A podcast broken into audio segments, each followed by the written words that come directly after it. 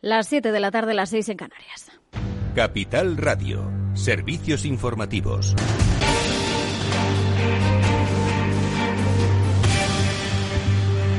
¿Qué tal? Muy buenas tardes. Empezamos por esos últimos datos eh, de coronavirus. El Ministerio de Sanidad ha comunicado 29.960 nuevos casos y 432 fallecidos. La incidencia acumulada sigue bajando. Se sitúa hoy en 783 casos por cada 100.000 habitantes. Esto supone 32 puntos menos que en el día anterior. Fernando Simón, director del Centro de Coordinación de Alertas y Emergencias Sanitarias, asegura que aunque la incidencia sigue bajando, está muy lejos del objetivo final. Ha iniciado ya desde hace aproximadamente una semana una tendencia descendente, que esperemos que se mantenga en las próximas semanas. Tenemos que, que seguir manteniendo las medidas de control que se están aplicando para conseguir mantener esta tendencia durante todavía mucho tiempo, porque pese a que la tendencia es favorable, seguimos estando en incidencias elevadísimas. Esto se observa, dice Simón, en la ocupación de la SUCI, que se mantiene en el 40%, pero además hay seis comunidades donde está por encima incluso de ese porcentaje. También el director del CAES ha facilitado datos de los vacunados en nuestro país. Como digo, tenemos ya un, eh, casi 600.000 personas inmunizadas con la pauta completa, eh, lo que representa ya un 31% de las dosis administradas se han utilizado para completar la dosis, eh, la pauta de, eh, de esas personas. Según ha dicho, progresivamente van a ir llegando nuevas dosis de vacunas. Esto va a favorecer que se aumente la velocidad de vacunación. También ha reconocido que personas que han recibido ya una dosis, eh, pero no la segunda, o que no han llegado a desarrollar la inmunización, que recordamos llega días después de haber recibido esa segunda dosis, pueden contagiarse y desarrollar la enfermedad. Eh, miramos ya a Cataluña. Antes de las elecciones del 14 de febrero se amplía el horario en bares y se permite la apertura de gimnasios. El secretario general de Salud de la Generalitat Marc Ramentol, ha comunicado que esas nuevas restricciones por la pandemia se relajan, van a entrar en vigor el próximo lunes por un periodo de 14 días. Como decimos, se amplía el horario de bares y restaurantes y se reabren gimnasios con un 30% del aforo. Así justificaba Ramentol estos cambios desde un punto de vista epidemiológico, entendemos que es un momento oportuno para introducir algunas pequeñas correcciones, eh, pequeños cambios nosotros empezamos antes que nadie con estas restricciones en esta tercera ola, empezamos a mediados de diciembre, luego hicimos una segunda oleada de medidas a principios de enero.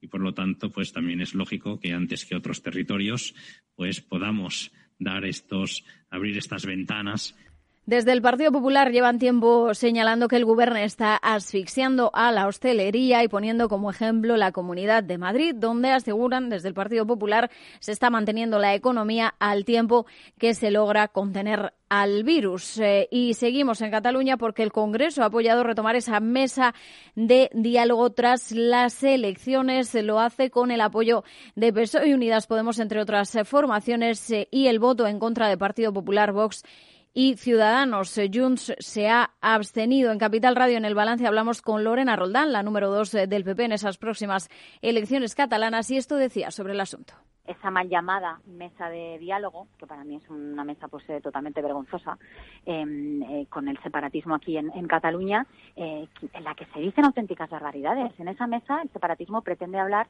eh, de presos políticos, como si nuestro país fuera una especie de dictadura donde hay presos políticos, mm, cosa que no es así.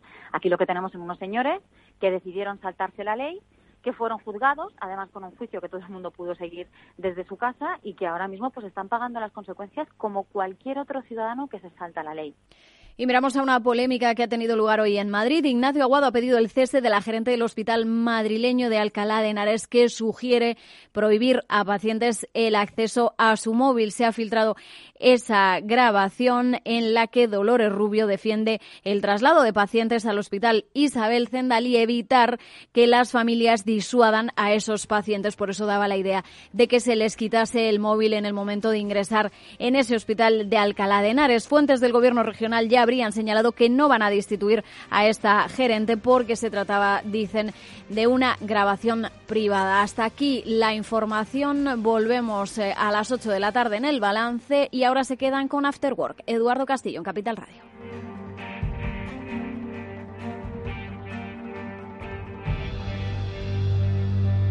Capital Radio.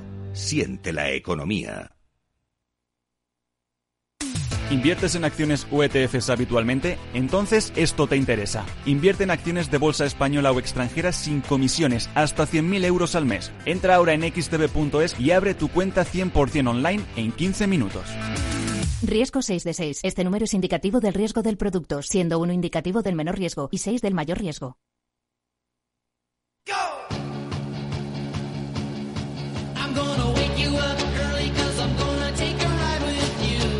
Después del trabajo, After Work, con Eduardo Castillo, Capital Radio.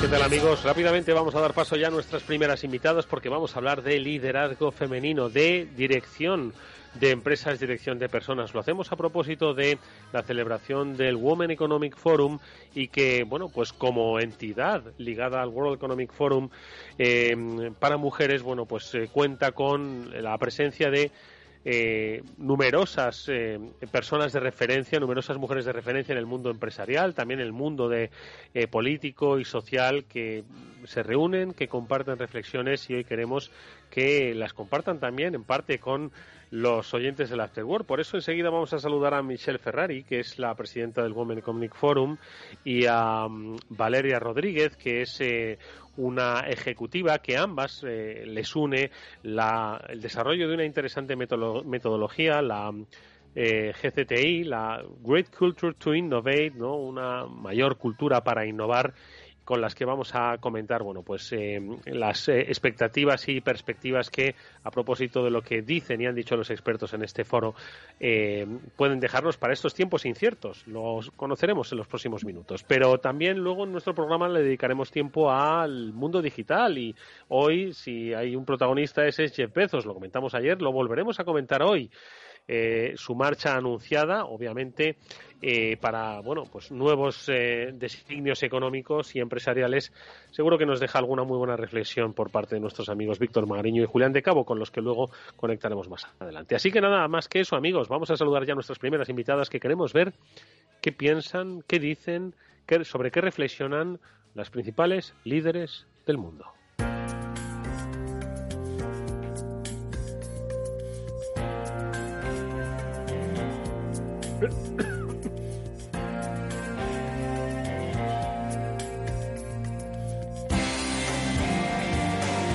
Ellas son Michelle Ferrari, lo decíamos, presidenta de Women Economic Forum, es también directora de la metodología Great Culture to Innovate.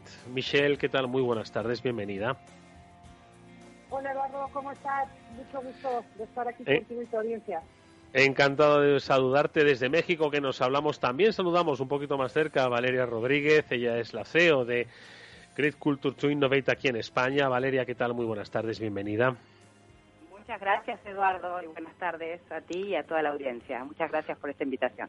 Bueno, pues yo creo que vamos a hablar de manera paralela, ¿no? Tanto del Women Economic Forum como de esta metodología GCTI, eh, Great Culture to Innovate, porque es precisamente en este foro donde emana pues esta metodología pues para en realidad yo creo que Michelle lo que todos queremos hacer un mundo mejor, más justo, más igualitario, eh, en el que todos podamos compartir y contribuir al crecimiento y que entiendo que es el sentido que tiene el propio Women Economic Forum y también, bueno, pues las ideas que en el último, eh, además, que es un, es, cierto que hoy con lo de la pandemia, pues las fronteras se han borrado, ¿no? Pero el, el Women Economic Forum, eh, Michelle, si no me equivoco, tiene varias sedes y varias celebraciones. Cuéntanos un poco para que conozcamos en profundidad, porque en España es eh, la cita, si no me equivoco, estaba fijada para el 28 de enero y por tanto, bueno, pues ha debido eh, entiendo que eh, generarse mucha, mucho conocimiento y mucho intercambio de ideas, ¿no?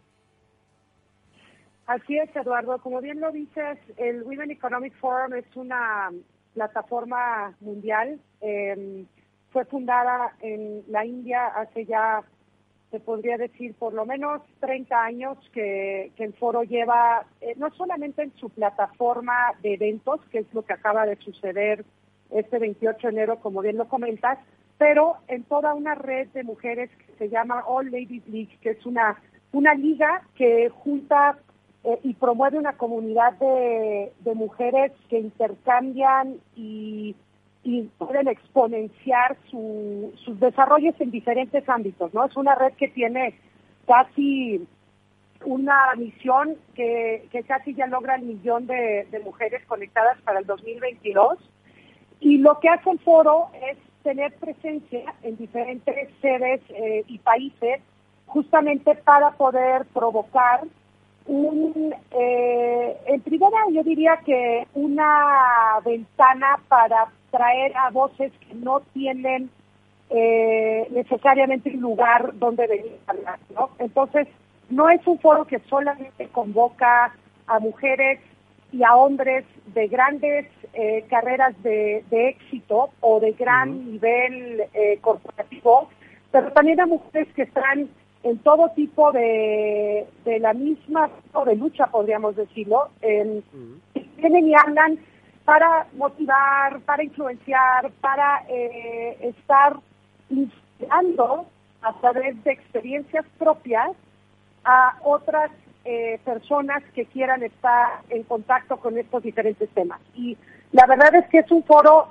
sumamente holístico porque toma temas desde política, culturales, financieros, educativos, de salud.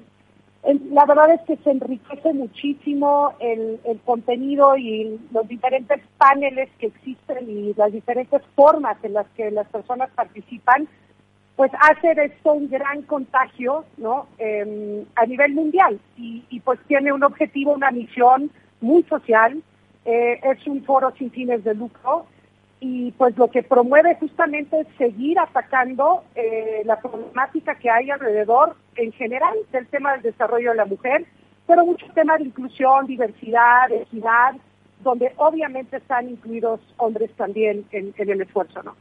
Mm.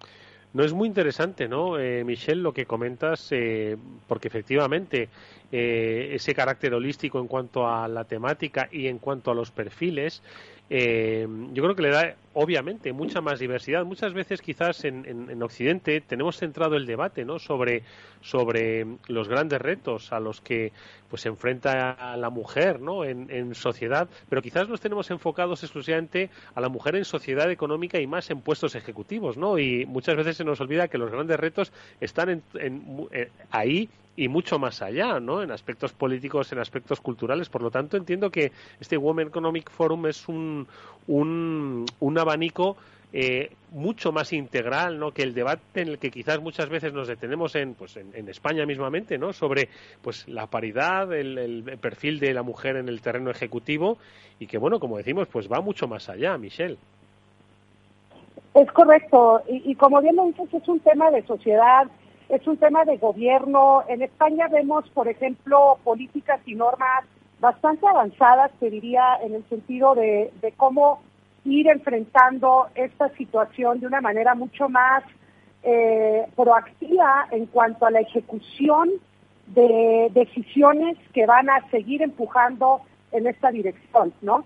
Porque todos sabemos que, que francamente la diversidad, y ahora hablaremos un poco sobre el tema de innovación en cuanto a los mm. impactos que, que, eso tiene, pero eh, todos sabemos que la diversidad, equidad, inclusión y todo esto va a promover integrar un mundo mejor en varios aspectos, ¿no? En, en, desde cómo las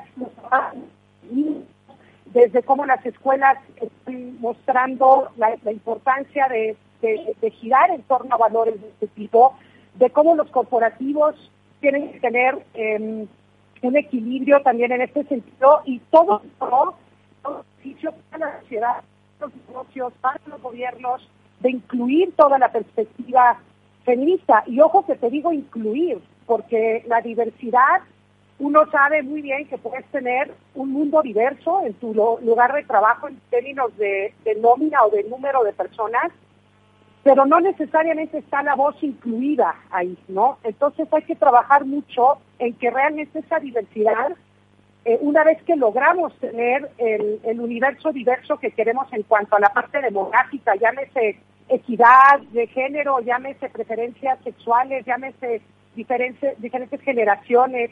Una vez que tenemos esa mezcla relativamente balanceada, ¿cómo hacemos para que eso realmente tenga un impacto en el mundo, eh, hablando, ¿no? Que se tomen en cuenta las diferentes perspectivas. Mm. Entonces, eh, sí. No, no, continúa, Michelle, por favor. Adelante, si, si bien es un trabajo bien difícil de avanzar, Eduardo, porque todas las creencias que hay arraigadas alrededor de estos temas, históricamente hablando, eh, todos nuestros algoritmos hacia el futuro pues se ven muy lejanos para llegar a un mundo así de, balanceado, ¿no? Entonces hay mucho trabajo eh, por hacer ahí de una manera pues consciente, ¿no?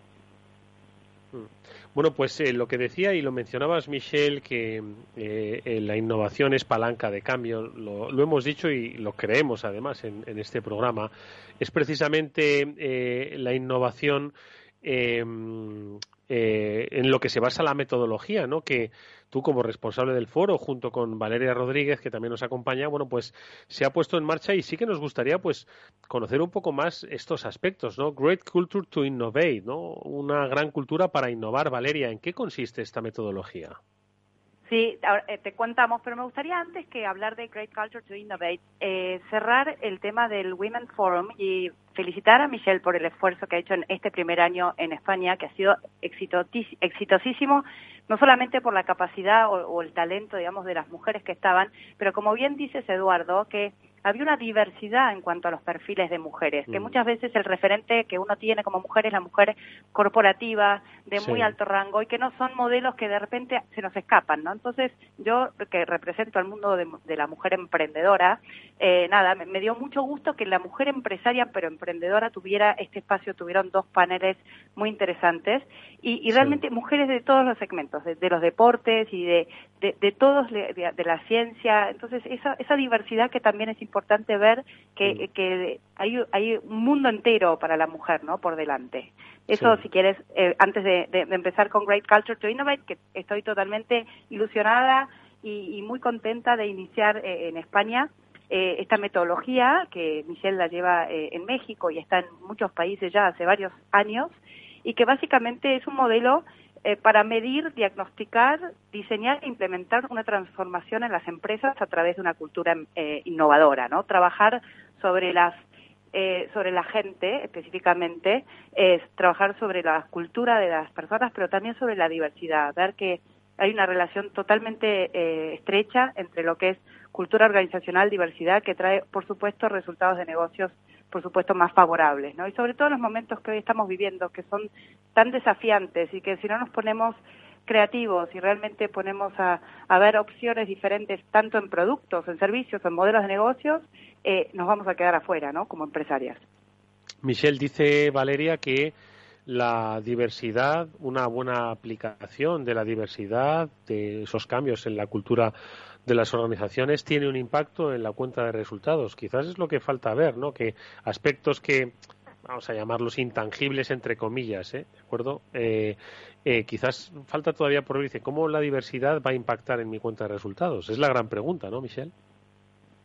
Claro, yo creo que, y, no solo la gran pregunta, pero creo que es la manera más eficiente de poder empezar a cerrar estas brechas, porque cuando uno habla con los tomadores de decisión o los líderes que tienen una gran influencia dentro de sus eh, lugares de trabajo, em, cuando uno habla de temas de negocio, eh, de pronto eh, empieza a ver el ángulo de la diversidad, ya no como un tema, te diría, híjole, me vuelve, me vuelve a venir a hablar de este tema porque pues, es un tema que está todo el tiempo em, presente de la necesidad que hay de las empresas para hacerlo.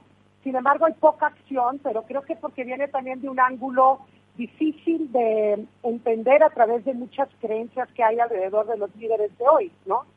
Entonces, cuando uno habla de, resultados de negocio, cuando uno habla de hacer una, una organización altamente innovadora en, bajo, en base a la metodología que aborda GCPI, que trae tanto temas eh, muy interesantes sobre la diversidad cognitiva de la gente, porque ahí ya entramos a, terrenos que hablan sobre el talento.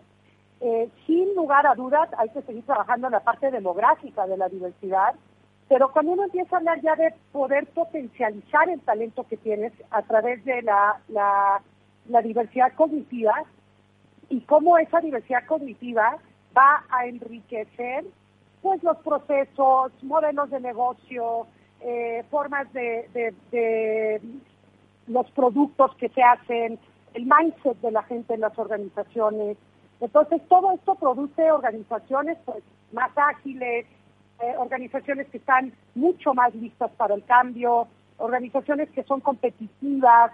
Y finalmente, pues nosotros nos dedicamos a, a certificar, nos dedicamos a diagnosticar y, realmente a promover un mundo mejor para las organizaciones en cuanto a innovación, pero también al manejo y la gestión de la diversidad en el mundo corporativo y en, cualquier organización que trabaje con nosotros, ¿eh? porque trabajamos a nivel gobierno, eh, instituciones sin fines de lucro, etcétera, ¿no?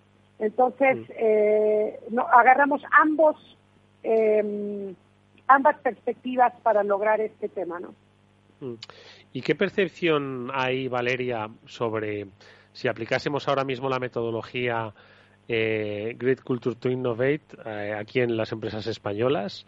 Eh, habría mucho trabajo que hacer todavía. A mí me da un poco la sensación de que hay trabajo que hacer, que se ha avanzado bastante, ojo, eh, que se ha avanzado bastante, pero que todavía queda camino por recorrer y no sé cómo empezar a recorrer ese camino. Sí, yo creo que hay, hay camino por recorrer, no, en España, sino en todo el mundo. Eh, hay mucho por concientizar, por, dar, por dar esto que estamos diciendo, dar a conocer que realmente hay una manera primero de medir la innovación, que la GCTI es una de las maneras eh, muy tiene una, metodología muy robusta y realmente eh, ya viene dando muy buenos resultados en todo el mundo, pero eh, es cuando nos preguntan a Michelle o a mí o, a, o a, gente de nuestro equipo, ¿no? Eh, ¿Cuál es la empresa o es para todas las empresas? Yo creo que hoy el tema está en que, eh, que, tiene que haber una conciencia ya interna de las empresas, de los líderes de las empresas por hacer este camino, porque es un camino, ¿no? Es un recorrido que hay que llevar adelante. Eh, eh, una, una, plena conciencia del valor de la diversidad, pero no como un tema eh, solamente de hombres y, un bonito para, sino realmente hay eh, escuchando diferentes perspectivas eh, se crean diferentes este, caminos, ¿no? Eh, yo, aparte de presidir GCTI, soy presidenta para una organización internacional de mujeres y he visto Women Presidents Organization, es el nombre, y he visto a lo largo de mis cinco años la, la creatividad y todo el talento que se pone sobre la mesa cuando pones en una mesa diferentes cabezas de distintos sectores a funcionar, ¿no? Sobre un mismo tema cuando se, toma un caso y se mira distintas perspectivas, la creación de valor que sucede en esas mesas, ¿no? Entonces, uno está acostumbrado, incluso de cuando hace el, recruiting o el hiring de la, del equipo, de buscar perfiles parecidos, ¿no? Entonces, desde ahí se inicia el, el tema, ¿no? De buscar realmente personas que se complementen, tengan miradas diferentes, eh, como decía Miguel, tanto de generación, eh, obviamente el tema género, eh, hay, hay mucho por camino por recorrer, pero no solamente en España, es un tema mundial claramente. Mm. Bueno, pues la oportunidad está aquí a través de Great Culture to Innovate en España a través de la referencia de Valeria Rodríguez Codina, que junto con ese trabajo que desarrolla con eh, Michelle Ferrari, la presidenta de eh, Women Economic Forum y una de las directoras fundadoras de esta metodología, eh, pues como decimos, la oportunidad para entender que hay muchísimas oportunidades en un mundo amplio, global y diverso para nuestra empresa y más en estos tiempos, ¿no? Donde quizás nos hemos acercado más, aunque parece que nos hemos separado físicamente, pero esto hace que también estas situaciones de pandemia que nos acerquemos más porque las tecnologías nos lo permiten. Todo eh, comentado y analizado en ese Women Economic Forum que te pregunto, Michelle, para concluir, eh, pues un poco próximas citas, próximos eventos, porque al final hoy precisamente el hecho de que podamos estar en remoto facilita ¿no? el seguimiento mucho más activo de personas interesadas ¿no? en conocer la diversidad, en conocer la, eh, las diferentes iniciativas, los diferentes ejemplos de liderazgo en múltiples ámbitos, en múltiples escalas, en múltiples formatos. Por lo tanto, en nuestra agenda, el, el Women Economic Forum, ¿qué nos depara para los próximos meses? Sí, Eduardo, estamos planeando justamente tener otros em, tipos de, no, es un evento tan grande como el foro, pero sí intervenciones a través de webinars y paneles donde estaremos con frecuencia empujando contenido, eh, dando voz a la gente que, que esté interesada a venir a, hablar en, el aspecto de, seguir promoviendo estos grandes temas que, a muchos nos interesa, ¿verdad? Y, empujando también eh, todo el, mundo de, negocios a través de eh, una firme convicción de que un mundo más diverso, inclusivo y todo va, va obviamente a beneficiar, como bien decía Valeria, no, no solamente España, porque el foro en sí eh, eh, fue hecho con gran eh, parte gente basada ya, pero es un foro que tiene un alcance muy importante a nivel mundial de la audiencia que tiene. solamente para España tuvo 3.000 registros con un impacto de más de 27.000 en alcance en redes. Este, así que, que creo que la responsabilidad, te diría, y las ganas de, seguir empujando es, esto, sin duda alguna, va a traer eh, diferentes tipos de, intervenciones entre evento y evento, porque por lo general los foros de este tipo son una vez al año, ¿verdad? Mm. Eh, que seguramente traeremos otra vez eh, en 2022 para España y entre medio estaremos haciendo diferentes tipos de actividades y, temas interesantes tanto de GCPI como de, temas propios del web, ¿no? Pues las, las seguiremos de cerca, no os quepa duda. Michelle Ferrari es presidenta de One Economic Forum y directora de la metodología GCTI, Great Culture to Innovate, cuya responsable aquí en España es Valeria Rodríguez. A ambas, Michelle, Valeria, muchas gracias, enhorabuena por ese trabajo. Ánimo para el esfuerzo que queda, que es mucho, y hasta muy pronto. Hablaremos antes de 2022, estoy seguro. Hasta pronto.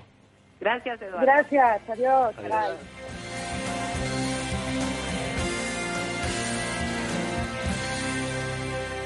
After Work con Eduardo Castillo.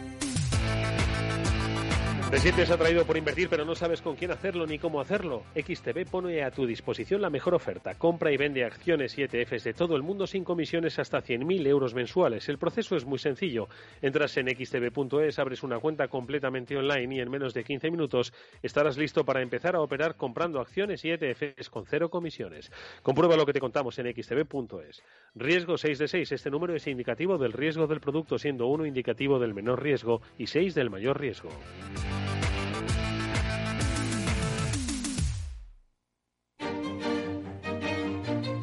Valor Salud. Tiempo de salud. Su actualidad, sus personas, sus empresas. Todos los viernes a las 10 de la mañana en Capital Radio, con Francisco García Cabello.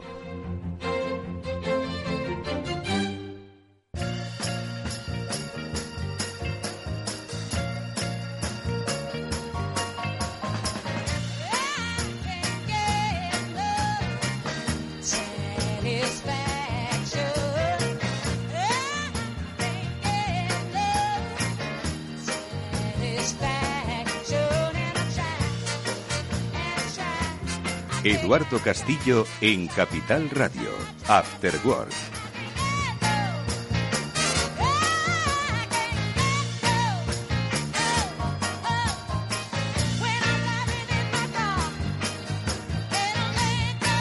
Pues proseguimos en este After Work que ya cierra su semana, una semana muy interesante en lo que al mundo empresarial y económico se refiere y especialmente al tecnológico. Es cierto que esta semana yo no me he podido, no me he podido aguantar y le he tenido que preguntar a alguno de los amigos de Capital Radio del After Work que qué pasaba con lo de Jeff Bezos. Pero no he querido llamar ni a Julián ni a Víctor porque podía haberlo hecho, ¿eh? el día que saltó la noticia, podía haberlo hecho, pero dicho, mira, no pasa nada, vamos a analizarlo en nuestro tiempo de radio. Y de eso, y seguro que de muchas otras cosas más, vamos a hablar porque, bueno, son movimientos que por otro lado no son extraños, ¿no? Eh, pues pasar a un segundo plano para hacer pues, más filantropía o irte al espacio y dejar en manos de un ejecutivo, bueno, pues las riendas de la compañía. Eso es lo que ha pasado esta semana, aparte de otros resultados que comentaremos y que, pues yo no sé si os llamó mucho la atención. Víctor Magariño, Julián de Cabo, ¿qué tal? Muy buenas tardes. Víctor, tú que a Julián es que a Amazon le gusta mucho. Entonces voy a empezar por ti, que siempre has sido un poquito más, más crítico. Bueno, buenas tardes lo primero a ambos. Hola Eduardo, Julián y audiencia, encantados de un jueves más estar por aquí. Buenas tardes a los dos. Bueno, ¿Os llamó mucho la atención o no os llamó mucho la atención? A, mí personalmente, la verdad que no. El año pasado se retiraron, entre comillas, Larry Page y Sergey Brin eh, calculando unos 50.000 millones cada uno. Claro, cuando tienes 50.000 millones en el banco o similar, pues hombre, tu, tu levantamiento cada día con ganas de cambiar el mundo como que se relativiza un poco, ¿no? Y en este caso, eh, pues el siguiente era Jeff Bezos, ¿no? Llegas ahí tirando del carro desde 1994 o por ahí y tienes la friolera de 200 mil millones de dólares, ¿eh? repito, 200 mil millones de dólares es el tío más rico del mundo o el segundo, según qué ranking uses, eh, pues claro, la, ganas de levantarte todos los días para cambiar el, mundo y manejar una compañía de, 360, de 386 mil millones de dólares, pues como que ya no te tira tanto, ¿no? Entonces, lo que ha hecho el hombre dice, no, no, no, que yo no me retiro de tal, lo cual es lógico, porque claro, pasar del todo al nada, pues eso no le apetece a nadie, ¿no? O sea, entonces dice, bueno, pues me voy a dedicar a mis pasiones varias, entonces una es el tema este del espacio, que quiere hacer una ruta al espacio, el otro es lo de mm, lo del Washington Post y, cuál era la otra, eh, bueno, y Other Passions, ¿no? Que ha dicho, ¿no? Que, que se va a dedicar, ¿no? Y, bueno, pues yo le, auguro un tremendo éxito. Entonces, ¿qué es lo que, es lo que ha hecho? Pues a mí tampoco me ha sorprendido, yo creo que a ningún analista eh, ha puesto al, otro tipo espectacular, al, head de la, de la, parte de Amazon Web Services de AWS, Andy Jassy, que ya lo hemos traído aquí a colación varias veces. Eh, personalmente tengo una admiración por él realmente muy potente, muy increíble. Llevo tragándome sus, sus discursos eh, desde hace más de cuatro años que estoy en el mundo del cloud. O sea que llevo unas cuantas horas de Andy Jassy en el cuerpo. Y es un tío realmente espectacular. O sea, es un tío espectacular en el sentido amplio. Entonces, para mí tiene toda la lógica. Eh, ha llevado a la compañía ya arriba de los 50.000 millones de, dólares de facturación y arriba de los 13.000 millones de dólares de beneficio. Es decir, lo hemos comentado varias veces. Es lo que, lo que sujeta el andamio de, Amazon Retail es, eh, la parte de Amazon Web Services, por lo menos en la mitad. La otra mitad ahora han construido este, este, tema de, anuncios, ¿no? Entonces, entre una cosa y otra, pues sujetan esos 30.000 millones, que es lo que sujeta el, resto del andamio. Así que, bueno, no, no muy sorprendido y, sí que eh, encontrándole lógica a todo este movimiento. Ahora, eh, si os parece, comentamos, claro, es decir, eh, este nuevo ejecutivo ahora pues tendrá que poner la compañía en otro lugar, ¿no? Si queréis podemos hablar de eso, pero bueno, primero la reflexión de, Julián. la reflexión es, muy simple, Eduardo. O sea, esto al final es un clásico.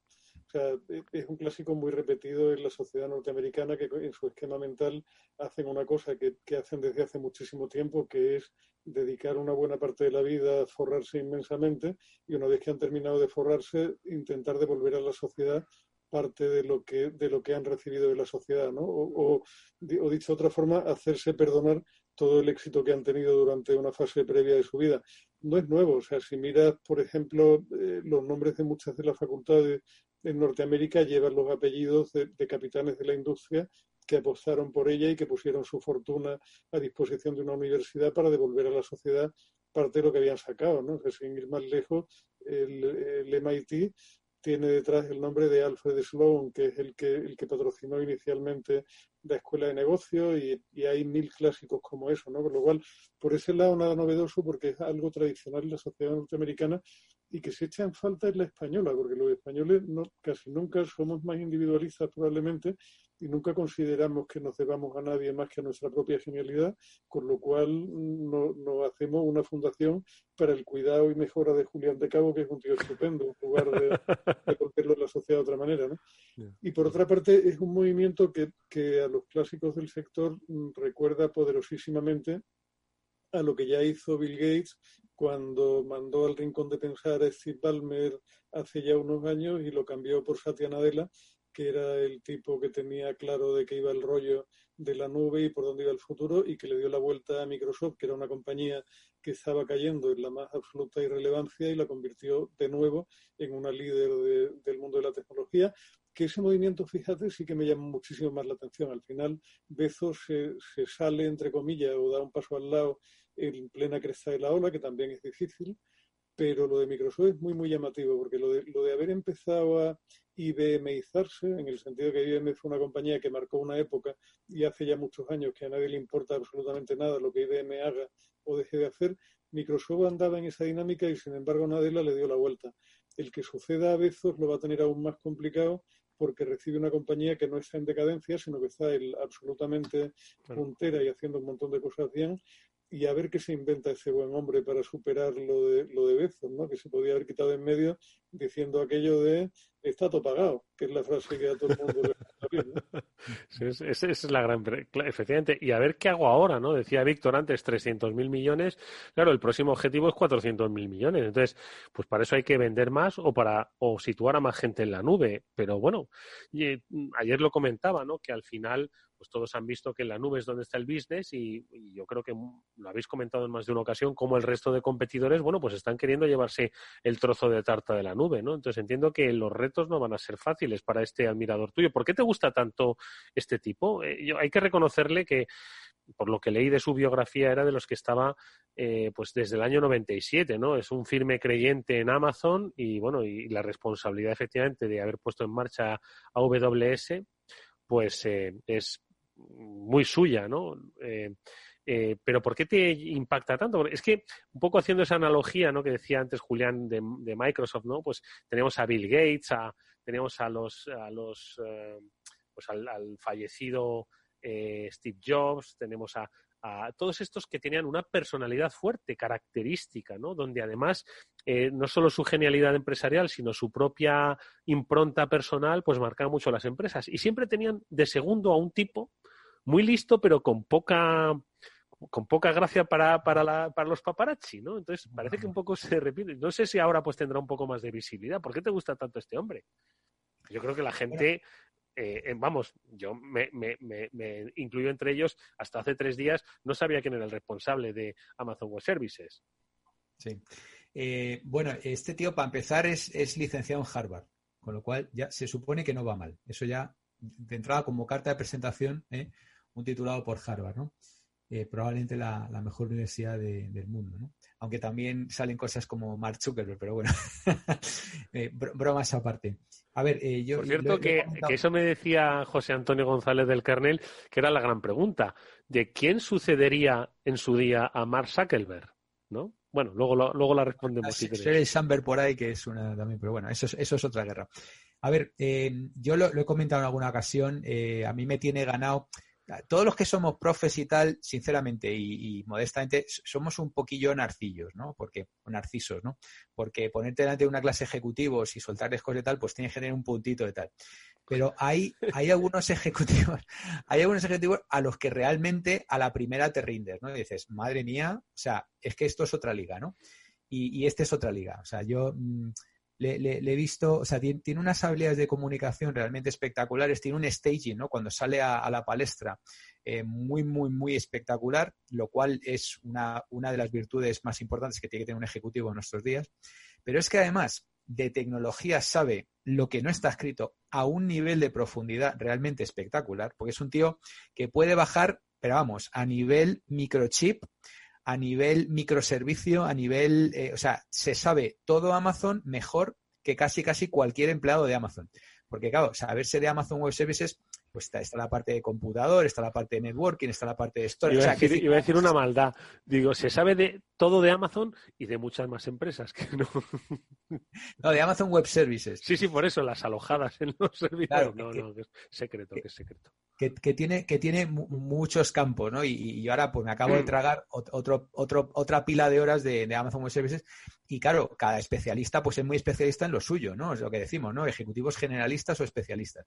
Este es un generalista, pero que, si se pone, y yo lo he visto, se pone y baja a un nivel tremendo, ¿no? Entonces, yo realmente voy a estar muy ilusionado, muy atento de ver lo que puede hacer este tío en los próximos 5 a 10 años eh, con Amazon eh, en su conjunto, ¿no? Porque, repito, es, es lo que eh, la compañía lleva 10 años sujetando el andamio de, del retail. A, golpe de, tal. Mira, otro, otro dato, eh, han salido los datos de Google ayer, que ahora sí que los comentamos en detalle, pero bueno, por solamente comentar el dato de cloud. Google palma casi 6.000 millones en cloud y es el tercero. Eh, entonces, claro, ¿cómo puede ser una compañía que factura 50 y gana 14 otra compañía que factura 15 eh, y, pierde 6. o sea, es que es, en fin, una cosa inexplicable, ¿no? Entonces, tengo realmente curiosidad por ver lo que va a hacer este tío eh, con, toda la, con toda la panoplia de, Amazon. Julián. Pues mira, Eduardo, yo eh, ese pollo, como dice Víctor, es un, es un generalista, pero un generalista que, que, se atreve a tomar decisiones tan fuertes en un momento dado como dar un paso adelante para construir sus propios procesadores con un esquema completamente diferente a lo que había en el mercado global, porque entiende que para el tipo de crecimiento que quería tener en la nube y en todo lo que viene asociado a inteligencia artificial, machine learning, etcétera, etcétera, da un paso al frente y se separa de la línea de pensamiento predominante y pone en marcha su propia fabricación a un nivel muy, muy bajo, ¿no? Que eso hay que, hay que tener las ideas muy claras, muy claras y por otra parte también hay que estar muy respaldado, ¿no? Que, es la otra cosa. O sea, eh, este tipo es bueno, pero para mí el que se va a llevar un pedazo de la historia claramente, lo tiene ya de hecho, es sin duda Bezos, ¿no? Que me parece un tipo muy poco carismático en lo personal, es un tipo que no resulta particularmente atractivo porque no es que sea el más guapo del mundo, ni el que tiene la melena más rutilante, ni los ojos más penetrantes, ni la madre que parió, pero es un tipo al que cuando escuchas reflexionar en voz alta, te das cuenta de, lo, de la profundidad de sus convicciones. ¿no? Hay por ahí un vídeo que yo le pongo a mis alumnos muchas veces porque son como siete u ocho minutos, no mucho más, y está en una calidad pésima porque se subió a YouTube en la época en que todavía se grababa de aquella manera. Y es un vídeo donde el tipo reflexiona sobre por qué está comprando Zapos, que fue una, un gran vendedor de, de calzado que Amazon absorbió hace ya bastante tiempo, allá por el año 2008, 2009, una cosa por el estilo, y el tipo hace un discurso que a mí me enamora completamente, porque o sea, da una lección de management, yo no he visto lecciones de management mejores que esa en menos tiempo. O creo recordar que había como tres puntos clave para él. El primero era obsesiónate con el cliente, es la, es la idea clave. Si no estás obsesionado con el cliente, estás completamente muerto. La segunda idea que daba era tienes que inventar, pero tienes que inventar en nombre del cliente, no aquello que a ti te venga bien, sino aquello que tenga un sentido para el cliente. Y la tercera idea que daba, y que era difícil de creer entonces, pero que ha demostrado que la tenía nítida, era que hay que pensar en el largo plazo. Amazon lleva predicando desde el principio que, sus esquemas mentales nunca son a corto. O sea, que están trabajando con marcos de referencia de entre 5 y 7 años, que en los tiempos que corren, con la necesidad de instantaneidad, de dar resultados, de estar en el candelero, de estar constantemente en la cresta de la ola, es sorprendente que haya una compañía que se atreva a planificar entre 5 y 7 y lo lleva haciendo impertérrita completamente desde que salió. ¿no? Con lo cual, es un, es un muy buen ejecutivo ese que tuvo la suerte de caer en un equipo que pasará la leyenda del management si no lo está ya. Y verdadera curiosidad, ya te digo, porque eh, al final Nadella recogía una compañía con problemas. Ese hombre recoge una compañía que es top absoluto en el mundo y posiblemente que se va a enfrentar a un reto curioso que es el, ese, esa, que, esa cosa de la que llevamos hablando tiempo en el programa de Internet se está partiendo en dos mitades y vamos a ver qué pasa con China y vamos a ver qué pasa con Occidente y qué papel nos queda cada uno y cómo hacemos para innovar y seguir liderando en entornos regulatorios completamente distintos.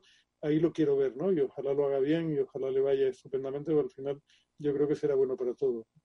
Y mirad que en el año 2000, ¿cuándo nace Amazon? En 2004, había, no, perdón, en 1990 y... 94, 94 una cosa así. Pues eran los, eh, bueno, vamos, absolutamente los, los inicios del, del comercio electrónico. Vosotros lo, lo, lo, estaríais viendo, ¿no? Como, como siempre he dicho, sois pioneros, ¿no? En, en la cosa. Eh, mira que podía haber eh, eh, elegido vender cualquier cosa, pero decidió vender libros. ¿Creéis que eso es un poco lo que ha marcado? Quiero decir, que igual si hubiese decidido vender, qué sé yo, otra cosa que usaba mucho también la gente. Iba a decir ruedas, ¿no? Pero bueno, qué sé yo, otra cosa. ¿Creéis que habría sido la misma Amazon? Que es un poco lo que ha marcado, porque hay que recordar que este hombre empezó vendiendo libros por Internet, pero libros. Ojo. Mira, curiosamente, yo creo que eso, como era un producto visto como un producto muy inocente, hizo que el resto miraran con todos para otro lado, empezando por los propios competidores en libros, como era, por ejemplo, Borders, que era un pedazo de compañía gigantesca en Estados Unidos, que eran las librerías Borders, y que miró para otro lado. De hecho, a los pocos años de empezar a vender libros a Amazon, le dio la distribución online a Amazon. Gran movimiento estratégico. Eh, siete, ocho años después, Borders quebraba. O sea, empiezas por darle la distribución online a tu competidor y, un poquito después quiebras, ¿no? Eh, parecido a lo que le pasó también con Toys R Us con los juguetes, a Circuit City con, con los, eh, con los aplicativos de, casa, ¿no? Entonces yo creo que eh, salió así como distrayendo. Luego también al, al, vender libros, libros es fácilmente digitalizable, como hemos visto, ¿no? Con lo cual también pues se, se, podía, pero, pero muchos, muchos, yo en esa época andaba vendiendo caramelos, pero ya en el final de los 90 ya estaba entrando en la industria de contenido, ¿no? Y, ahí recuerdo eh, cuando todavía no eran digitales, que eran en formato físico, y mucho, mucho e-commerce en España. Me acuerdo de una empresa que se llama DVD Go, de un amiguete mío, que, eh, que vendía eh, CDs, eh, los enviaba por correo, CDs y tal. Claro, eso era, tenía alto valor, pesaba poco y ocupaba poco, con lo cual es el típico producto perfecto para, para enviar. Entonces empezaron ellos con libros, luego después siguieron con películas, un poco como lo de Netflix también, ¿no? O sea, al final. Y luego poco a poco, pues se fueron extendiendo a otras categorías, ¿no? Y, y, bueno, les pilló la .com, que también estaba Julián ahí, que se, acordará perfectamente, ¿no? Pues esto fue a finales de los, de los 90, ¿no? Pero eh, al final salieron reforzados, ¿eh? Pasaron el bache y salieron reforzados. Y bueno, luego ya la historia con, con Amazon Web Services a partir de 2006, donde también de nuevo la gente miraba para otro lado y ninguno estaba eh, viendo lo que estaba realmente pasando, que estaba una tecnología realmente disruptiva como era el cloud. Y al final, pues claro, cuando los competidores te dan esa ventaja, pues al final te conviertes en un monstruo, tanto en la parte de retail como en la parte de cloud. pero fíjate, Eduardo, que, hablamos del libro y, con relación a eso, ¿no? Y es una de mil que se podrían comentar de Amazon, dos reflexiones cortas. La primera, que cuando el tipo empieza a vender libros, ya tenía presente con seguridad, y además lo he leído por algún lado, sea, lo leí en su momento en algún lado, que él tenía claro que la digitalización del contenido iba a impactar a medio plazo en la industria editorial, lo tenía nítido, con lo cual quería estar en un punto donde el mercado iba a cambiar.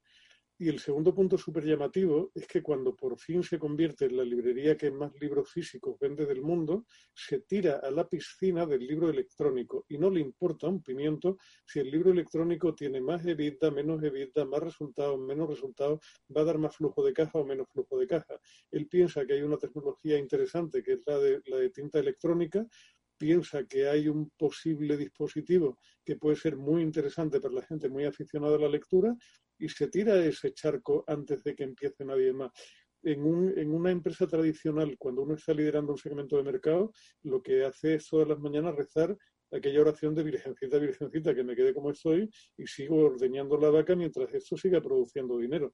No me pongo a inventar. O sea, si tú a ese compañero nuestro querido que estuvo en la industria del vídeo le dices en el momento que se estaba hartando de vender películas en VHS que lo que tenía que hacer era digitalizarlas para alquilarlas a 0,5 cada una de ellas, te mira con cara de pasmo completo y te dice, pero ¿qué me estás contando? Al final hay que, no, no es solo lo que ha hecho, sino a lo que ha renunciado con cada paso que ha dado y la cantidad de riesgo que ese hombre ha asumido con, teniendo una fe en un futuro diferente que él ha ayudado a construir. ¿no? Hmm. Víctor. no, de hecho, su, su, misión, que la hemos comentado también en alguna, en alguna ocasión, ¿no? es ser la compañía del mundo más centrada en el cliente, que es un poco lo que, lo que acaba de decir Julián, ¿no? Ser la compañía del mundo más centrada en el cliente, ¿no? Y, su misión es eh, continuamente elevar, la, elevar las expectativas de la experiencia de cliente utilizando Internet y la tecnología para que cualquier consumidor pueda encontrar, cualquier, y, encontrar y comprar cualquier cosa. Es decir, es como, como ser la ventanilla única de, del mundo para cualquier cosa, ¿no? Entonces, eh, y, y, la verdad que se ve mucho en, las... Eh, mira, este, eh, en noviembre fue el, el reinvent de Amazon Web Services, ahora están repitiéndolo un poco en España y ha sacado como otros 200 productos nuevos. Y dices, bueno, pero ¿qué necesidad hay? Si ya son el market leader, o sea, el resto no le hace sombra, no, no, 200 productos nuevos. Y entonces, claro, cuando te los quieren contar todos, estás ya estresado, porque yo, por ejemplo, esta mañana estaba en un evento de Oracle, de Cloud, y, viendo un poco para estar un poco informado de todo, ¿no? Mm. Claro, es que, es que, en fin, o sea, con todos mis respetos para Oracle, ¿eh? pero es que, o sea, es que es como jugar, es como la Deportivo con Kense comparado con el Liverpool, o sea, que es una cosa, vamos, ni el evento tiene nada que ver, ni los ejecutivos tienen nada que ver, en fin, o sea, no, no, hay, no hay color, ¿no? Es una, desde luego es una compañía llamativa, Eduardo, y donde es que si te pones a hablar de Amazon te puedes pasar mm. siete programas sin terminar y sin hacer una crítica particularmente dura, porque realmente lo han hecho muy bien. O sea, es que al final eh, tiras la vista atrás y en el año 94 estaban de rodillas en el suelo, cerrando paquete y, y sufriendo como desgraciados, invirtiendo solamente en dos cosas en aquel momento, que eran ingenieros de software y ordenadores. El resto les importaba un pito y, cuando les hacen sus primeras entrevistas, siendo ya hombre del año Bezos y tal, la compañía seguía siendo cutre, a más no poder, vista desde fuera, pero porque tenían claro dónde tenían que invertir y el resto les importaba absolutamente cero. ¿no? La mm. gente muy consecuente, con una visión muy clara, que han apostado mucho, que lo ha hecho muy bien y que mires por donde mires. O sea, yo recuerdo que una de las cosas que, le, que les suelo proyectar a mis alumnos cuando les hablo de Amazon es una un pantallazo que tuve la suerte de capturar en el año 2003, 2003, ¿eh? nada de fibra, nada de nada, o sea, puro entorno ADSL el que lo tenía y los demás a base de modem, y en ese año Amazon consigue ser la compañía que más alto había rankeado nunca en una cosa que se llama índice de satisfacción del consumidor americano, pero no comparándola con las otras compañías online, sino comparándola con cualquier retailer en el mercado americano. Había alcanzado una, puntuación promedio de 86 puntos que nunca antes tuvo nadie. Una compañía que no veía al cliente, que no conocía la cara del cliente, que no tocaba al cliente, que no tenía una tienda espectacular para recibir al cliente, y era la compañía mejor valorada por los consumidores en Norteamérica. ¿no? Bueno, tú me contarás, algo han hecho.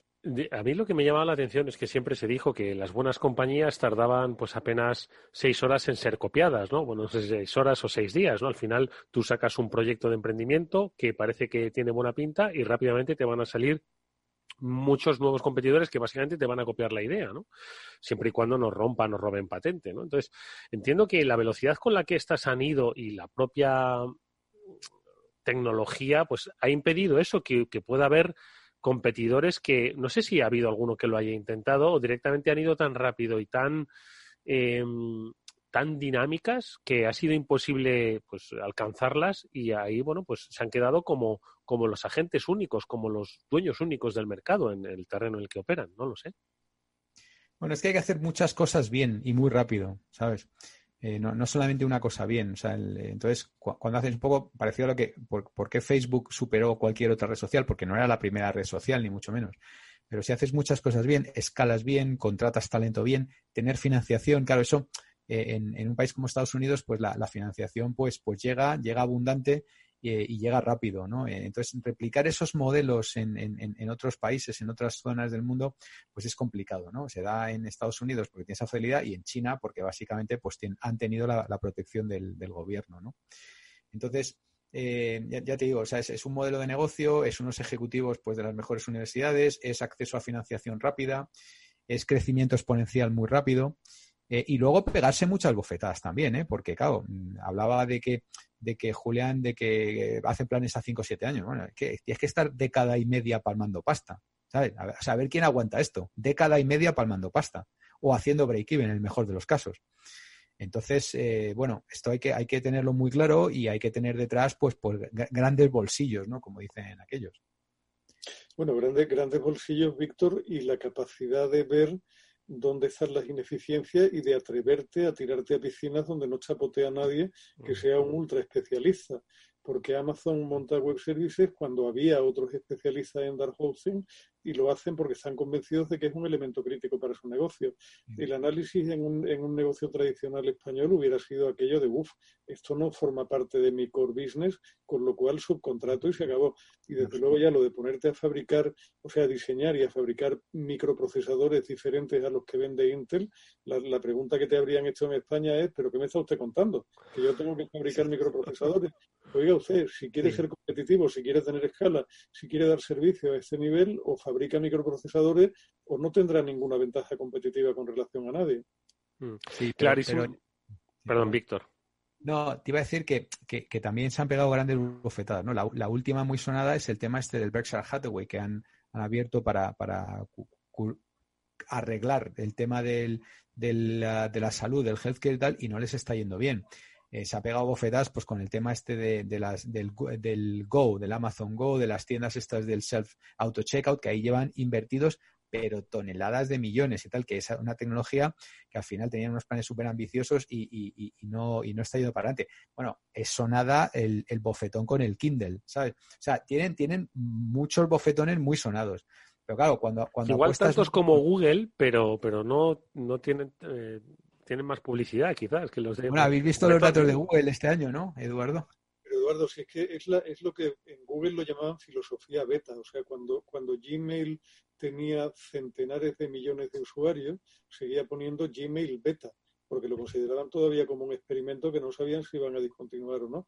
pero es que tienen una mentalidad, o sea, todo este tipo de compañías se atreven a equivocarse y no les duele prenda y no pasa nada. Y cuando uno se equivoca, lo único que le van a preguntar es si se, ha equivocado suficientemente rápido y suficientemente bien y si ha aprendido algo del error no pasa absolutamente nada. La cultura anglosajona que explicamos en, las clases, ¿no? Uno no conquista el oeste si tiene aversión al riesgo. Oye, amigos, que nos quedan nada. No fracasa 100 veces al construir una bombilla, sino que descubre 99 formas en que una bombilla no puede ser fabricada. Amigos, rápidamente que se nos va el tiempo. La verdad es que Víctor quería hablar de Google. Eh, no sé si nos va a dar tiempo. no, los resultados. un pequeño comentario que han sido espectaculares, claro pues más 23% una compañía que ya estaba en 140 mil millones, con lo cual haz los números. O sea, es una especie de locomotora. En Q4 han roto todos los esquemas, han crecido 47%, YouTube disparado, o sea, YouTube más 50%, o sea, realmente espectacular. En fin, eso es lo que tiene estar encerrado. Julián, no sé qué te parece que no llega al más 38 de Amazon, a pesar de que Amazon vende cosas físicas que siempre es más complicado, pero que están muy bien los resultados. Hombre, lo que digo yo, enciérranos en casa durante unos meses más, ya verás tú cuántos vídeos de YouTube vamos a ver y en consecuencia cuánta publicidad. Por cierto, que estabais hablando de eh, los escenarios ¿no? para crear estas grandes compañías tecnológicas. Pienso yo que eh, llega Jeff Bezos eh, en, siendo francés, alemán o español y no, ya te digo yo que no puede montar Amazon. Lo mismo que Zuckerberg o que, o que todos los, vamos, pero no por, no por nada, sino porque, en fin, la vieja Europa tiene otra mentalidad, otra regulación y otros designios, y por eso somos la vieja Europa. En fin, ¿qué le vamos a hacer? Amigos, que ha sido un placer escucharos eh, y por supuesto veros en este Afterwork nuevamente. Es un gusto. Me voy a buscar el vídeo ese que decías de, Jeff Bezos, Julián. Eh, hacemos una búsqueda en YouTube y así fomentamos los, resultados de Google. ¿Cómo, cómo, cómo, qué buscamos? ¿Jeff Bezos eh, o algo así? O? Sí, con eso te parece. Vale, Jeff. Bueno, pues. una calidad horrenda, pero te parece. Bueno, pues suficiente escucharle y a ver si se nos pega algo.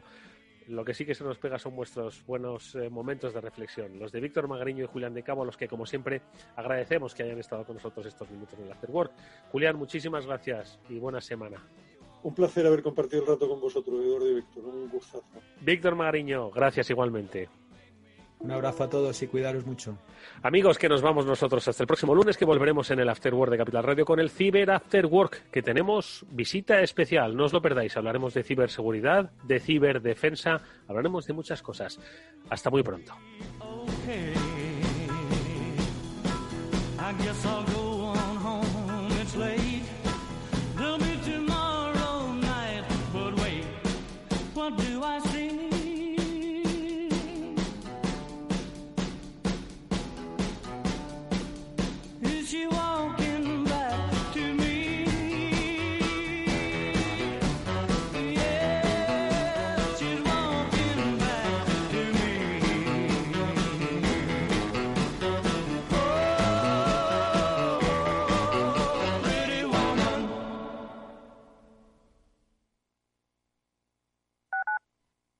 Escuchas Capital Radio, Madrid 105.7, la radio de los líderes. Capital Radio. Aportamos valor. ¿Puede la entidad financiera trasladar al autónomo o empresa el coste del aval línea ICO COVID-19? La entidad financiera tiene la obligación de garantizar que los costes de las nuevas operaciones y renovaciones que se beneficien de estos avales se mantendrán en línea con los costes cargados antes del inicio de la crisis del COVID-19, teniendo en cuenta la garantía pública del aval y su coste de cobertura. Además, las entidades financieras deberán trasladar a sus clientes el beneficio derivado del aval público en forma en otras opciones de menores intereses o mayor plazo o o más financiación o periodo de carencia del principal. Como se ha indicado, la entidad no podrá condicionar la aprobación de estos préstamos a la contratación por el cliente de ningún otro servicio o producto. Capital Radio